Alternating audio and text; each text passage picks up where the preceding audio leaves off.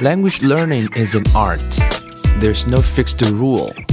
So here you see different paths, possibilities, and ways. And hopefully you can build up positive rituals. Welcome to 英语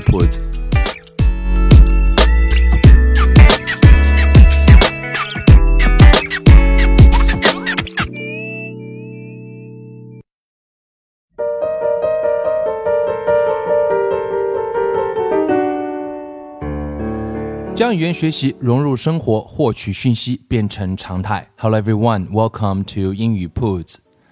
Um, you know what? I've been spending lots and lots of time online searching for great, great stories, for great, great books, because I think one of the best way to improve your listening and your English is to listen to those, um, you know, graded stories like level one, level two. You can understand and at the same time you can acquire some information and maybe you can laugh a little bit and i think at, at the same time your english uh, is improving 好，我们想在学英文过程当中，我们一直在啊倡导去获取讯息，所以呢，我这这一段时间以来呢，一直在互联网上找各种各样有趣的书，啊，寻找各种各样有趣的故事啊，包括我们之前一直在分享的啊 w e s i d e School 系列，包括今天要跟大家分享的一个关于布丁的故事。啊，都是非常非常经典、非常非常有趣、非常非常有意思，而且最最重要的是，我想这些故事都不是那么难。It's not that difficult, right? With the vocabulary guide, by listening to the stories for a few times, I'm sure you will be able to understand, not fully, but at least some of them. 啊，我想，呃，这是学英文啊，我比较舒服的方法。我觉得我们在做任何事情的时候，可能都要去找一种自己比较舒服的状态。那之前我们有讲了很多关于学语言的方法论，那时不时的我们还是会跟大家来分享一些。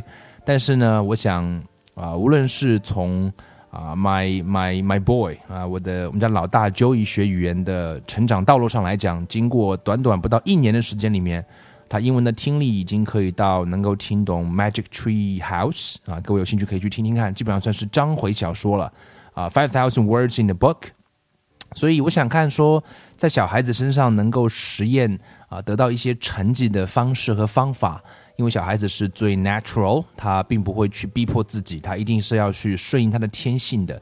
那我想这样的方式和方法，可能在成年人身上，我们也可以用这样的方式来跟大家做一些分享。所以我们会在接下来的很长一段时间内，我们现在更新的频率也有略微有增加，就是希望能够提供给各位更多这样优质的、短小的、难度可控的。这样的 stories 啊，这样的 short novel 可能是短篇小说的的一些章节。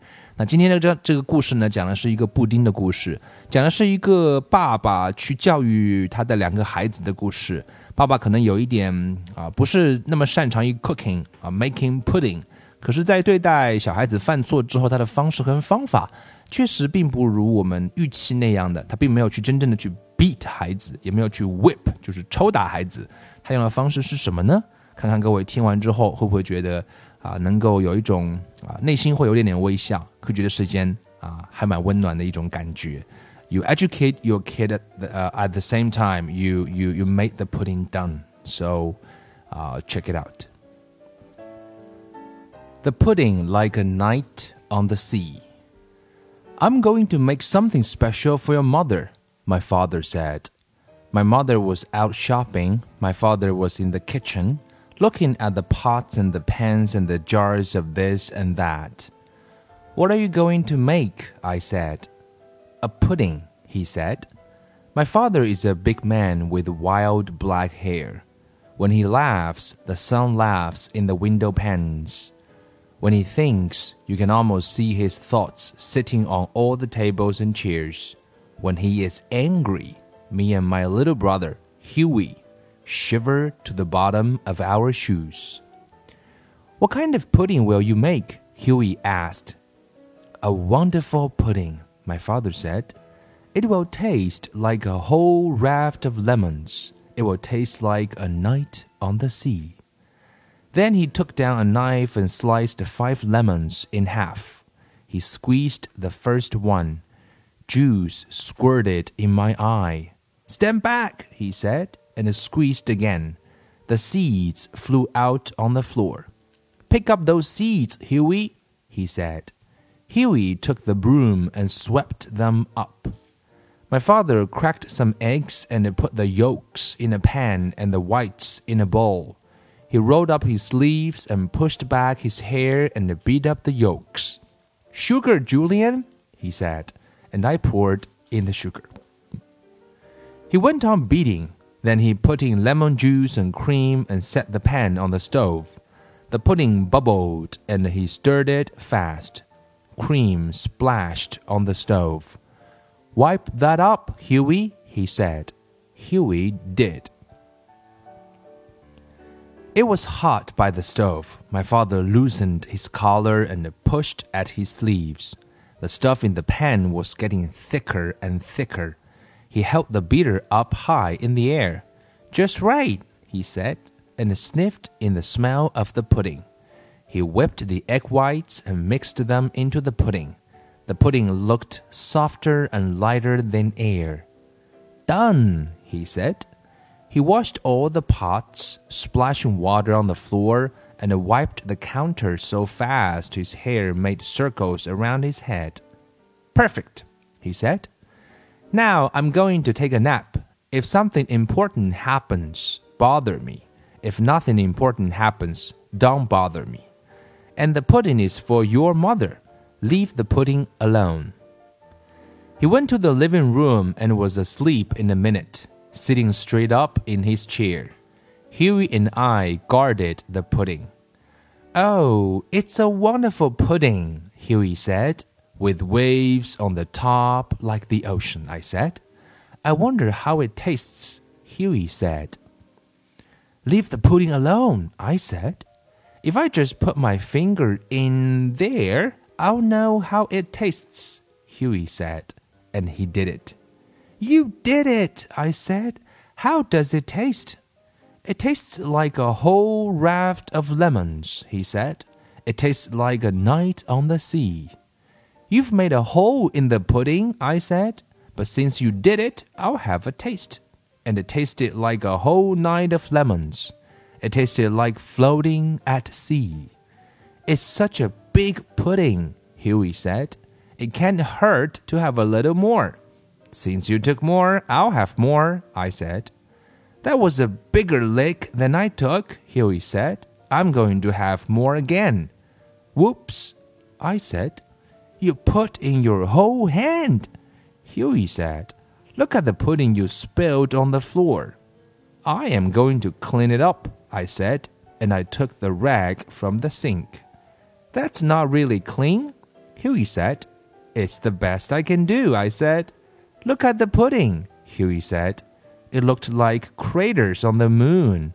We have to smooth this over, I said, so it looks like the way it did before. Let's get spoons. And we evened the top of the pudding with spoons. And while we evened it, we ate some more. There isn't much left, I said. We were supposed to leave the pudding alone, Huey said. We'd better get away from here, I said.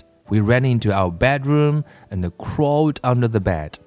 After a long time, we heard my father's voice. Come into the kitchen, dear, he said. I have something for you. Why? What is it? My mother said, out in the kitchen. Under the bed, Huey and I pressed ourselves to the wall. Look, said my father, out in the kitchen.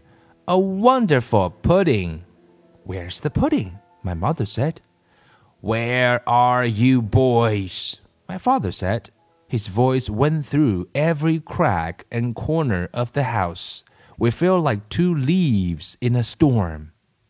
Where are you? I said. My father's voice was booming. Huey whispered to me, I'm scared. We heard my father walking slowly through the rooms. Huey, he called. Julian? We could see his feet. He was coming into our room. He lifted the bedspread. There was his face and his eyes like black lightning.